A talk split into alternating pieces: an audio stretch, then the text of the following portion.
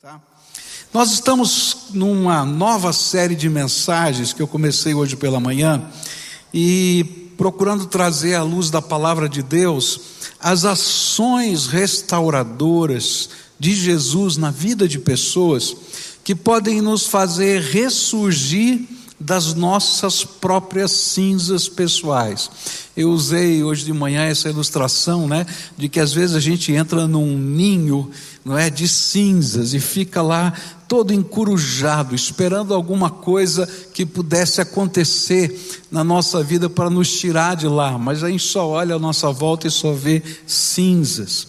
E nessa primeira mensagem de hoje de manhã, nós vimos que às vezes nós nos sentamos sobre as cinzas e nós nos tornamos prisioneiros da leitura da realidade que nós estamos vendo naquele momento.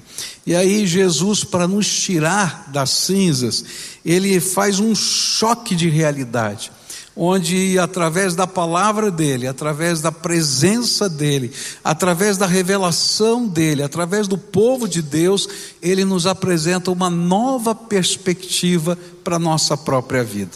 E hoje eu queria continuar estudando essa, é, essa série de mensagens né, sobre levantar-se das cinzas, e eu queria falar sobre uma outra maneira de a gente ficar preso nesse ninho de cinzas é quando a gente fica prisioneiro do nosso passado. Né? E existem muita, muitas pessoas que são verdadeiros prisioneiros da sua história. E eu queria dizer para você que é muito fácil se tornar um prisioneiro do passado. E às vezes nós nos tornamos prisioneiros do passado por causa da culpa que carregamos dos nossos próprios erros às vezes por causa de marcas que, como consequência da vida, dos embates da vida, ficam em nós, e outras vezes porque carregamos, não é, dores que nos amarguram. Há muitas pessoas que não conseguem sair desta prisão e por isso não têm qualquer perspectiva de futuro e perdem a esperança. E mesmo quando algo potencialmente bom surge, eles não conseguem ir muito longe, pois as correntes que os prendem ao passado logo se esticam e não lhe permitem sair daquele círculo vicioso que o aprisiona. Eu não sei se você já viu essa cena, né? É, de ter um cachorro com uma corrente bem grande presa no quintal, não é?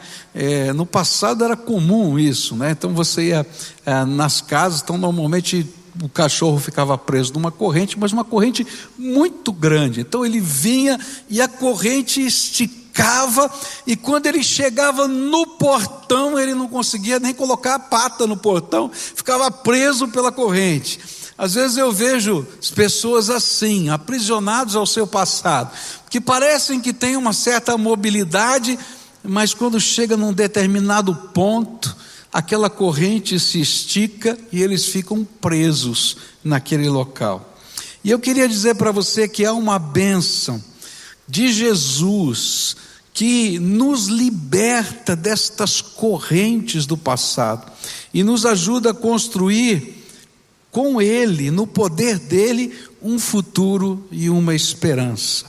E eu queria olhar para a primeira destas correntes do passado. E a primeira corrente que eu queria olhar é a culpa.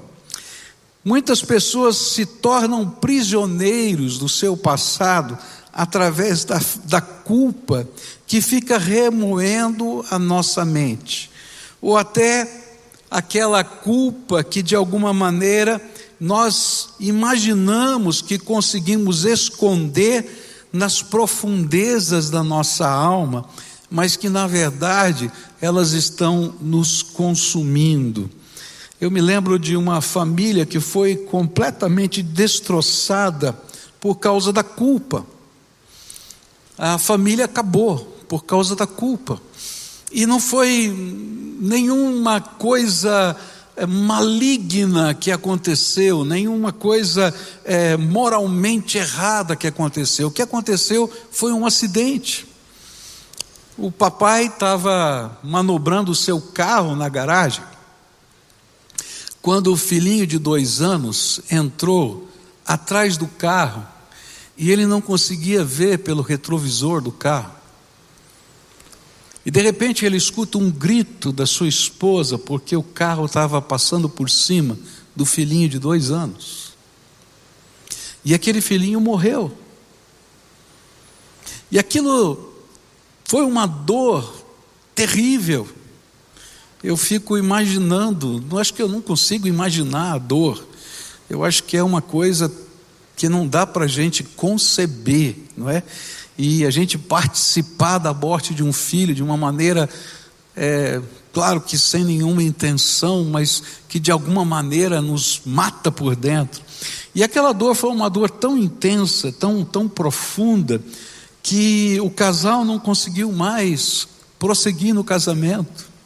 As relações foram quebradas, as perspectivas de trabalho foram alteradas, porque havia um sentimento de dor, de culpa, que lacerava o coração do papai, que lacerava o coração da mamãe, porque a culpa não era só do papai, porque estava dirigindo o carro, mas também estava no coração da mamãe que disse: por que, que eu não cuidei, por que, que eu deixei ele escapulir?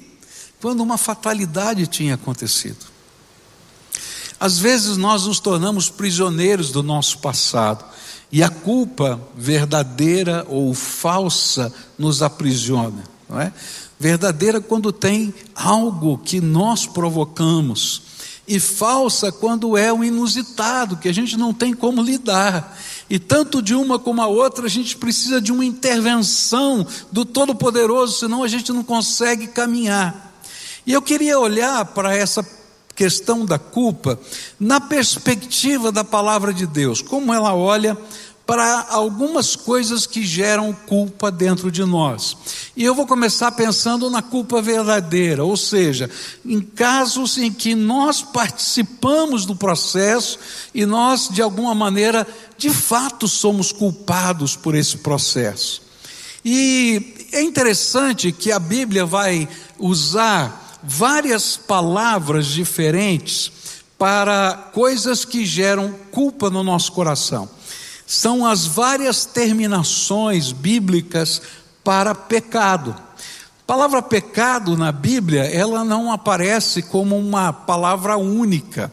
Ela tem várias palavras que são traduzidas para o português como pecado.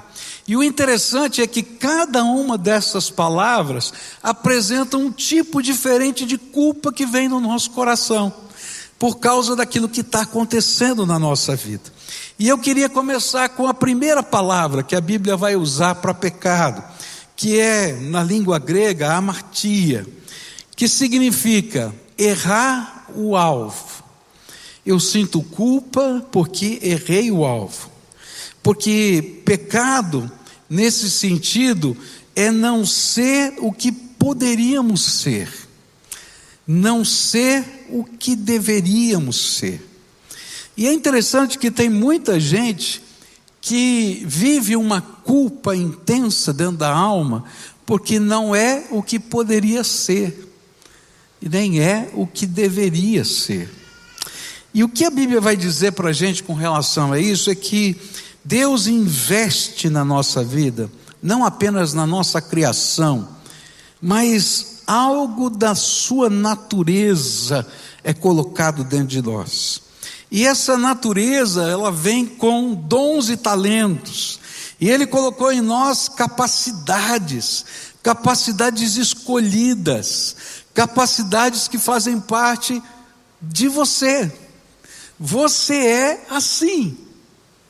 É interessante, né, como a gente olha para as pessoas e as pessoas têm habilidades diferentes.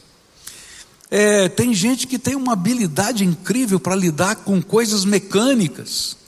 Né? Você dá um negócio lá para o cara desmonta, monta. Fa... Eu consigo desmontar, nunca consigo montar. Geralmente sobra pedaço, né? Mas tem gente que tem essa capacidade. Tem gente que tem uma capacidade de pegar não é, um lápis, uma caneta e fazer um desenho, uma foto, uma, uma imagem de alguém. Eu não consigo fazer, eu não faço nem linha reta com régua. Não consigo, não tenho habilidade para isso. Mas, mas cada pessoa é dotada por Deus de qualidades, para que de, de alguma maneira nós pudéssemos ser instrumentos de Deus nessa terra. E aí Deus planeja, investe nas nossas vidas para construir um relacionamento de amor para conosco. E aí nós pecamos, ou seja, nós ficamos muito distantes do propósito divino, tanto no relacionamento com Ele, quanto o nosso modo de viver neste mundo. E aí nós sentimos culpa quando percebemos que estamos muito longe do que poderíamos ser. Eu não sei se você já sentiu culpa porque você desperdiçou oportunidades. É interessante isso, né? A oportunidade bate na nossa porta uma vez, depois ela vai embora. E aí a gente fica olhando e vendo ela indo para fora. E às vezes o sentimento que vem no nosso coração é de culpa, porque a gente desperdiçou a oportunidade. Ou então quando a gente desperdiça talentos, e a gente pega todas aquelas habilidades que Deus nos deu e coloca no armário ou debaixo do tapete. E aí vem um sentimento estranho dentro da gente que é uma culpa misturada com uma frustração, porque a gente sabe que foi dotado por alguma coisa melhor e maior, mas a gente está muito longe daquilo. E aí essa culpa vai nos torturando. Às vezes nós sentimos esse tipo de culpa nos nossos relacionamentos, porque a gente poderia ser melhor, e poderia ser desenvolver mais os nossos relacionamentos e de repente o tempo passou e a gente não não não aproveitou esses momentos. Eu me lembro de um dia que eu senti culpa assim, aquela era pequenininha e nós morávamos num apartamento, por isso então a bicicleta que eu tinha dado de presente de Natal para ela estava pendurada não é, na parede da garagem lá do prédio. E desde que ela havia ganho aquela bicicleta, é, eu tinha prometido ela que ia ensiná-la a andar de bicicleta. Mas a nossa rua era muito movimentada, passava ônibus e tudo. E, eu sempre dizia: não, aqui na rua não dá, é perigoso, você pode perder, perder a direção aqui na calçada e cair na canaleta ali do ônibus, vai ser muito problemático. Eu acho que não, não dá. Eu preciso levar você num parque. E eu sei que passou o ano todo, e um dia eu estou descendo no meu carro, e eu vi os pneus da bicicleta murchos. Sabe quando você não usa e o pneu vai murchando? E quando eu olhei para aquilo, me veio uma culpa. Eu disse: Minha filha não sabe andar de bicicleta até hoje. E esse aqui é um monumento, não é? Da minha culpa. E eu tive que ir para lá e pedir perdão para minha filha, colocá-la no carro junto com a bicicleta, encher o pneu, para ensinar ela a andar de bicicleta. Por quê?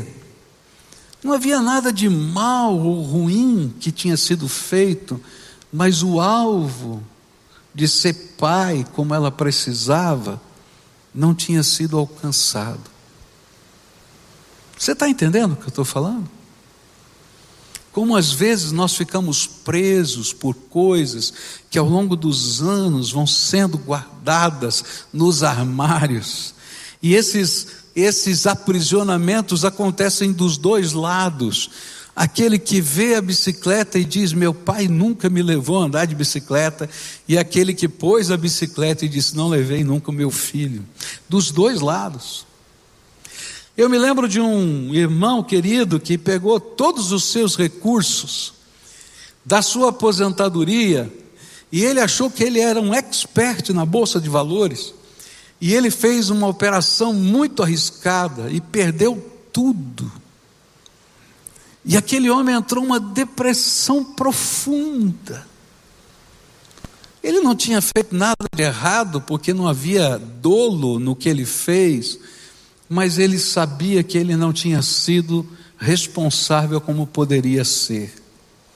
E é nesse sentido que às vezes nós estamos muito longe do propósito de Deus e nós precisamos de perdão. E esse perdão é um ato divino que promove uma restauração, um redirecionamento, uma nova oportunidade de começar do lugar onde nós estamos.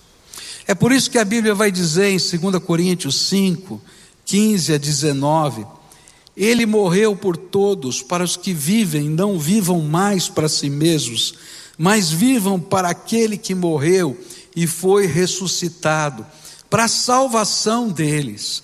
Quem está unido com Cristo é uma nova pessoa. Acabou-se o que era velho e já chegou o que é novo. Tudo isso é feito por Deus, o qual, por meio de Cristo, nos transforma de inimigos em amigos dele. E Deus nos deu a tarefa de fazer com que os outros também sejam amigos dele. A nossa mensagem é esta: Deus não leva em conta os pecados dos seres humanos, e por meio de Cristo Ele está fazendo com que eles sejam seus amigos. E Deus nos mandou entregar a mensagem que fala da maneira como Ele faz com que eles se tornem seus amigos. Então, o perdão envolve uma ação divina de nos ajudar a construir o seu propósito da nossa vida. A gente não consegue voltar no passado. E esse é o grande problema de ser prisioneiro do passado.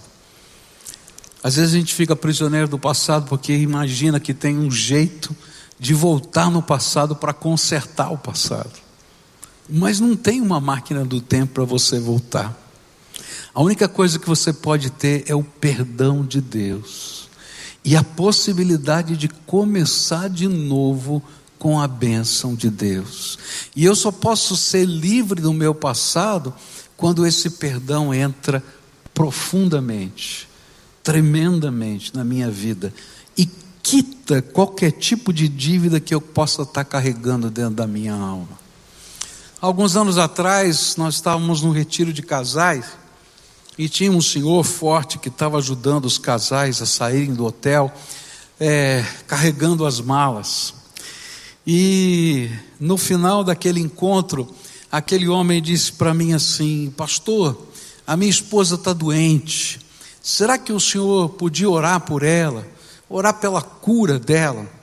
E eu disse para aquele senhor: Olha, passa lá no meu quarto, né, quando o pessoal sair, que agora está um momento tão turbulento, eu vou ficar um pouco mais para acertar as contas aqui com o hotel e tudo mais. Passa lá no meu quarto que eu quero orar com você. E ele disse para mim assim: Olha, pastor, eu não posso. Eu falei: Por que, que você não pode? É porque eu sou funcionário do hotel e eu não posso ir lá no seu quarto assim. É uma restrição do hotel.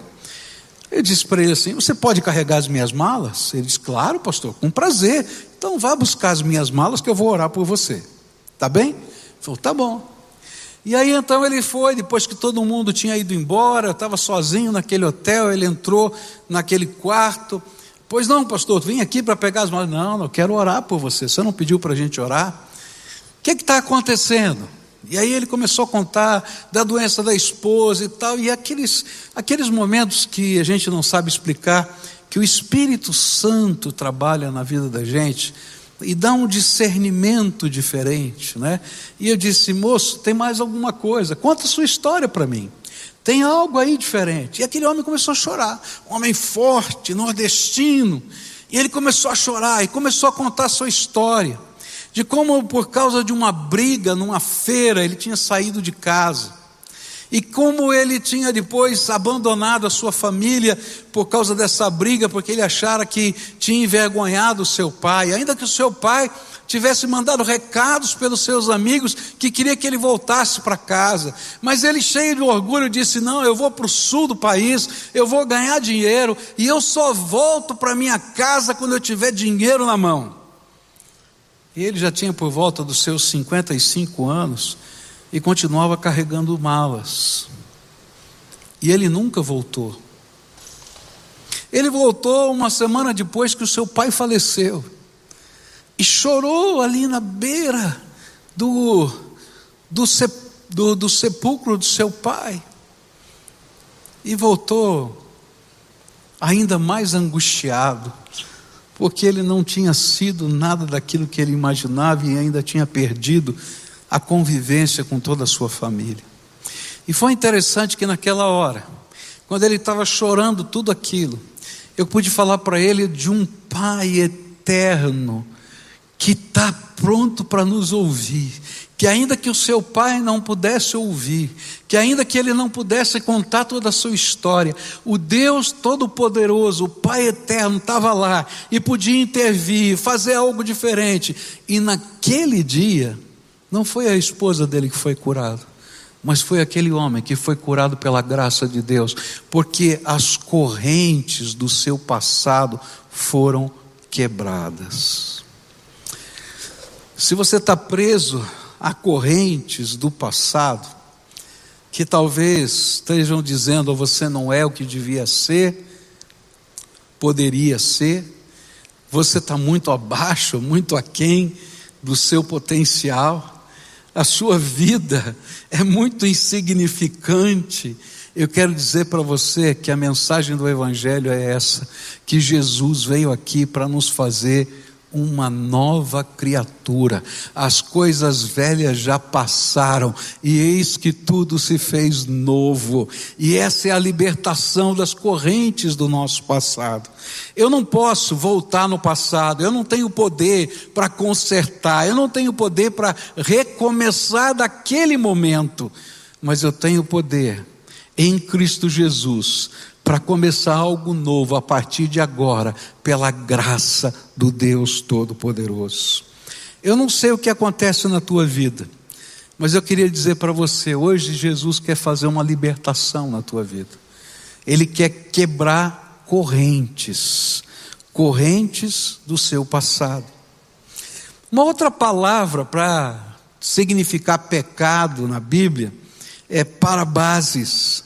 E nesse sentido, pecar é cruzar a linha que separa o bem do mal. Nós não somente deixamos de ser o que poderíamos, mas muitas vezes somos o que nunca deveríamos ser. Não é verdade? A gente às vezes é o que nunca deveria ser. E se a gente perguntar por quê, às vezes nem sempre a gente sabe o porquê. Eu sempre fui um bom aluno na escola, mas um dia eu não fui o que podia ser. E eu tive uma ideia maravilhosa: fazer uma pegadinha com um colega de classe. E então eu deixei a porta entreaberta, coloquei uma régua colocando entre o batente da porta e a porta, e coloquei, eu não me lembro se eram livros, o que era, em cima da régua.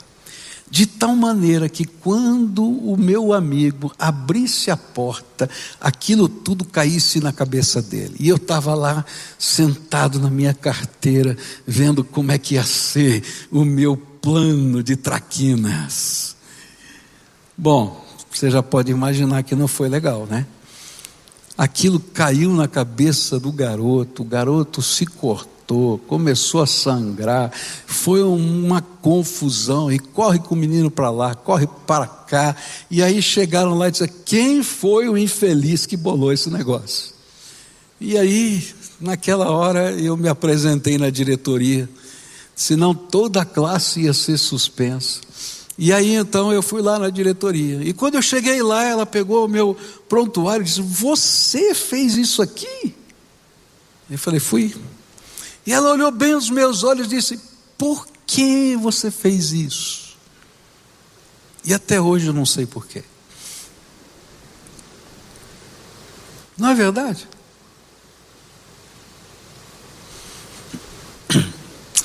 Às vezes a gente cruza a linha que separa o bem do mal e a gente nem sabe as razões por quê.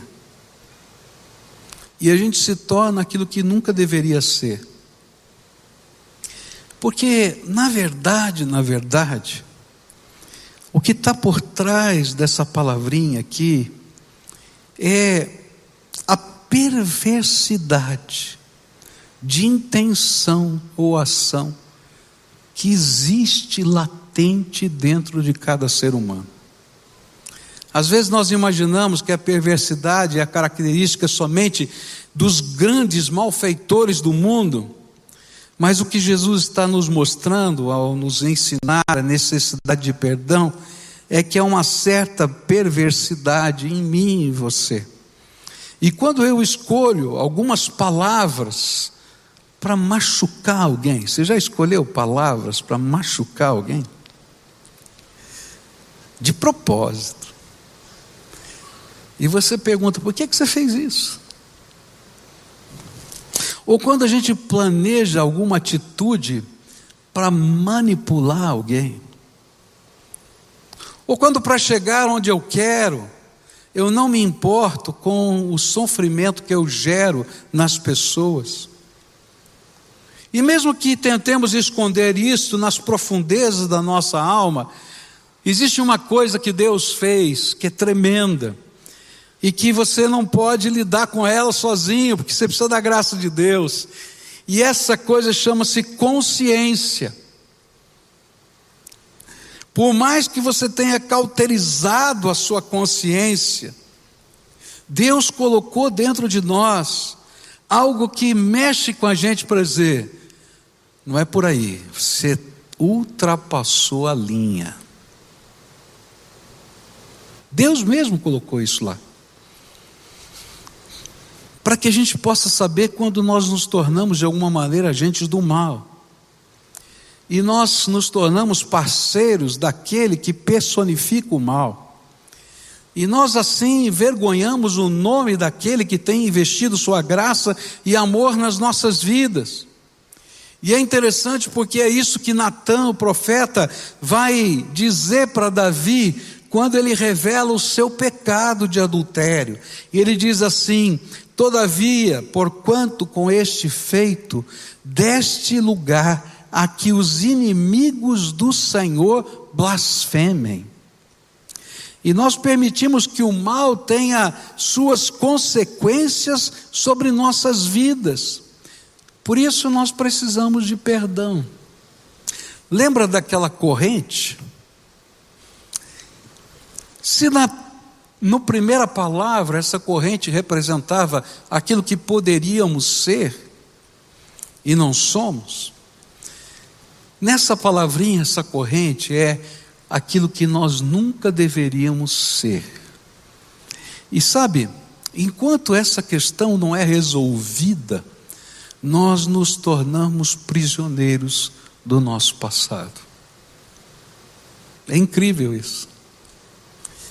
Uma das coisas mais libertadoras que a gente vive é no trabalho de recuperação, de drogadição, é um culto que é feito com as famílias, que a gente chama de culto do lava-pés. Não é muito fácil fazer esse culto porque nem sempre as famílias querem estar lá. E nem sempre os meninos ou meninas, a gente chama assim, mas na verdade são pessoas adultas, querem participar dele. Porque é o momento quando a gente coloca as pessoas que de alguma maneira foram machucadas por aquilo que nós nunca deveríamos ter feito. E nós lavamos os pés daquela pessoa e dizemos: Olha, eu não tenho como reparar o passado, mas eu quero dizer que Jesus está me dando uma nova vida. E talvez você não acredite nessa nova vida. mas você vai ver o que Jesus vai fazer na minha vida. E sabe, esse é um culto tão tremendo, mas tão tremendo, porque é impossível chegar lá e não chorar, vendo aquelas pessoas se debulhando, aqueles meninos e meninas lavando os pés dos seus pais, da sua mãe, dos seus filhos, dos seus maridos e esposas, dos seus irmãos, e de repente uma, uma sensação de quebrantamento vem, e uma coisa tremenda e libertadora acontece. As correntes do passado se quebram. Eu não posso voltar no passado, mas eu posso construir um futuro melhor.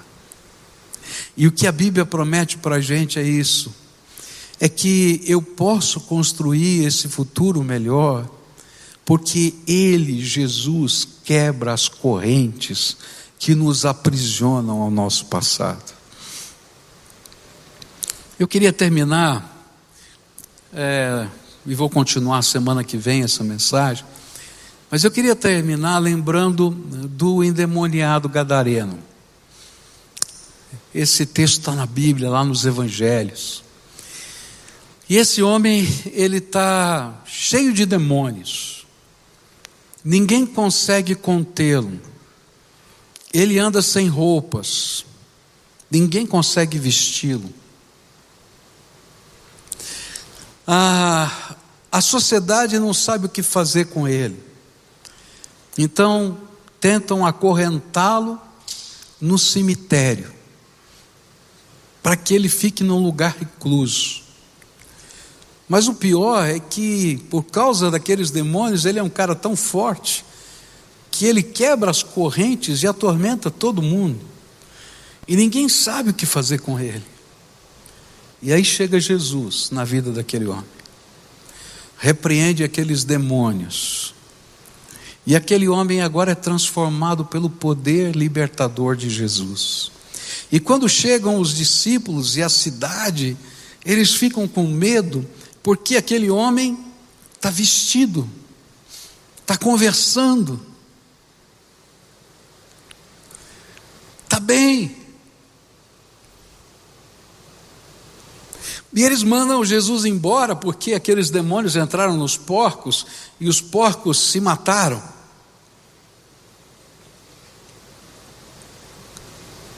E quando Jesus está indo embora, entrando no seu barquinho, aquele endemoniado chega perto de Jesus e diz assim: Jesus, deixa eu entrar nesse barquinho e deixa eu ser um dos seus discípulos que vai para o mundo todo, porque não me sobrou nada.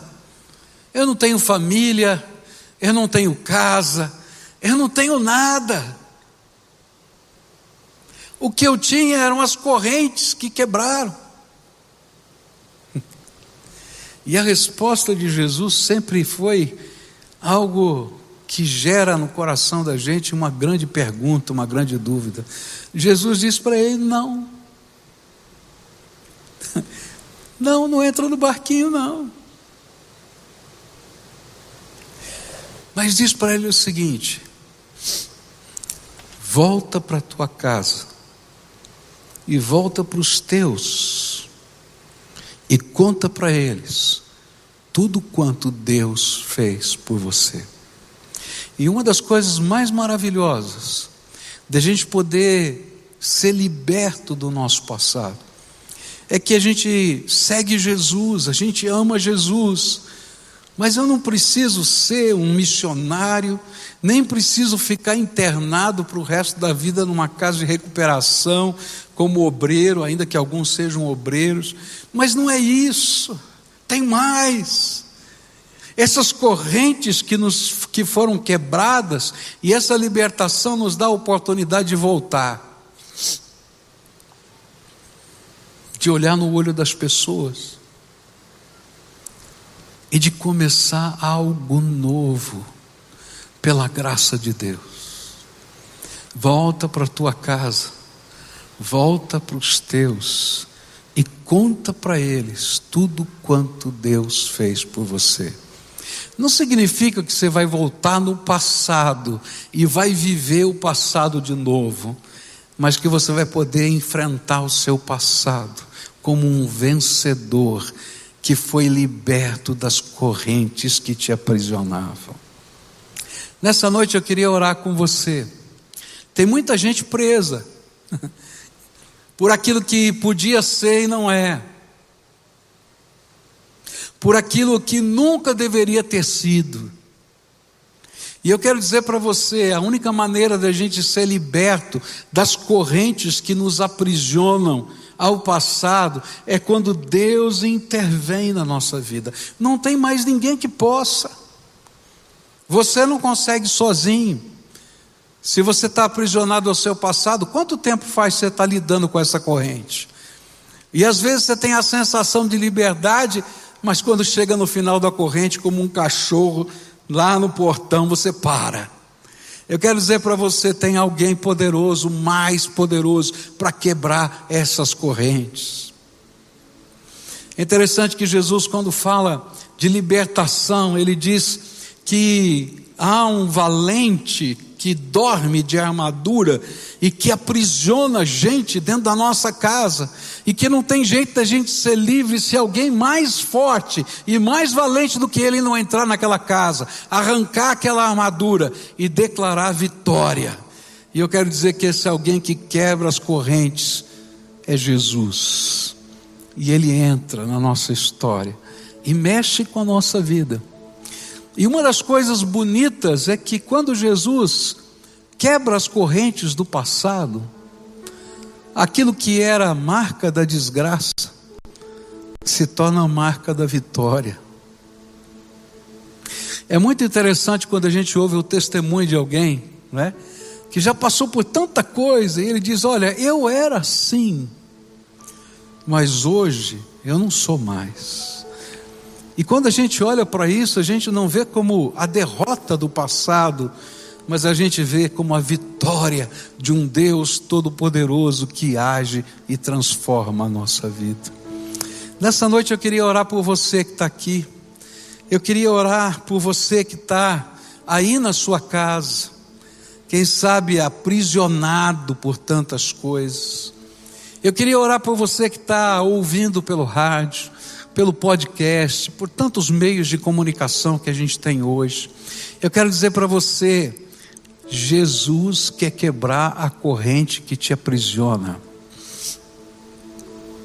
E Ele quer começar algo novo na tua vida. Algo novo, poderoso, da graça de Deus. Eu já vi essa história tantas vezes de filhos que não conversavam com seus pais e que puderam reativar esse relacionamento por causa das correntes que foram quebradas. De pessoas que se separaram em grande luta, algumas não vivem mais juntas porque a vida seguiu rumos diferentes, mas a dor que havia na alma foi curada. Eu já vi tantas histórias tremendas, algumas de completa e total restauração. Eu já vi. Talvez uma das mais impressionantes foi de um pastor que esteve aqui, que viveu durante anos nas ruas de São Paulo, e a sua família chegou a pedir na justiça que ele fosse decretado como morto, porque ninguém mais tinha conhecimento dele. Mas um dia Jesus toca a vida daquele homem, usando uma senhora que atravessava uma rua. E olhou para ele e segurou no braço daquele homem com força e disse: Eu tenho uma mensagem de Deus para você. Eu tenho uma mensagem de Deus para você. E começou a dizer o que Deus lhe falava. E aquele homem irritado, que ia embora. Mas ninguém pode fugir da graça. A graça de Deus vai bater de novo na porta da gente e vai insistir outra vez. Quando alguém caminhando pela rua o encontra e diz: Eu sei quem você é, e não vou sair daqui enquanto a sua filha e a sua esposa não chegarem aqui. E seguraram aquele homem. E quando chega a sua filha, diz para ele assim: Papai, por favor, volta para casa. Mas olha como é que eu estou. As drogas me fizeram assim. Volta para casa. E Deus transformou tanto aquela família quanto aquele homem, e hoje eles têm um ministério de libertação em todo o Brasil.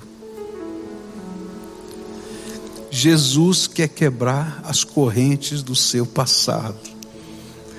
Isso não é só para alguns escolhidos, não, isso é para todo aquele que invoca Jesus como Senhor e Salvador da sua vida.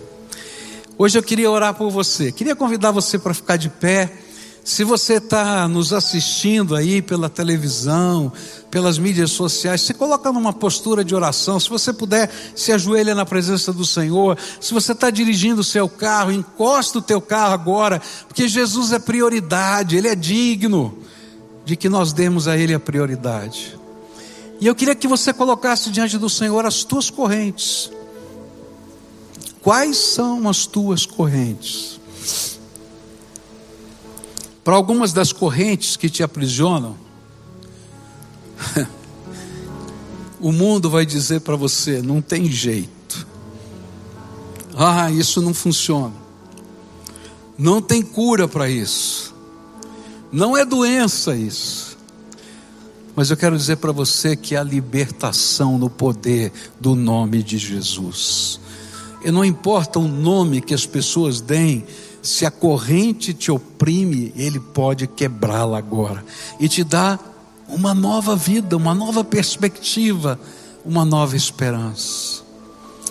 Ora comigo assim, diga assim para Jesus: Senhor Jesus,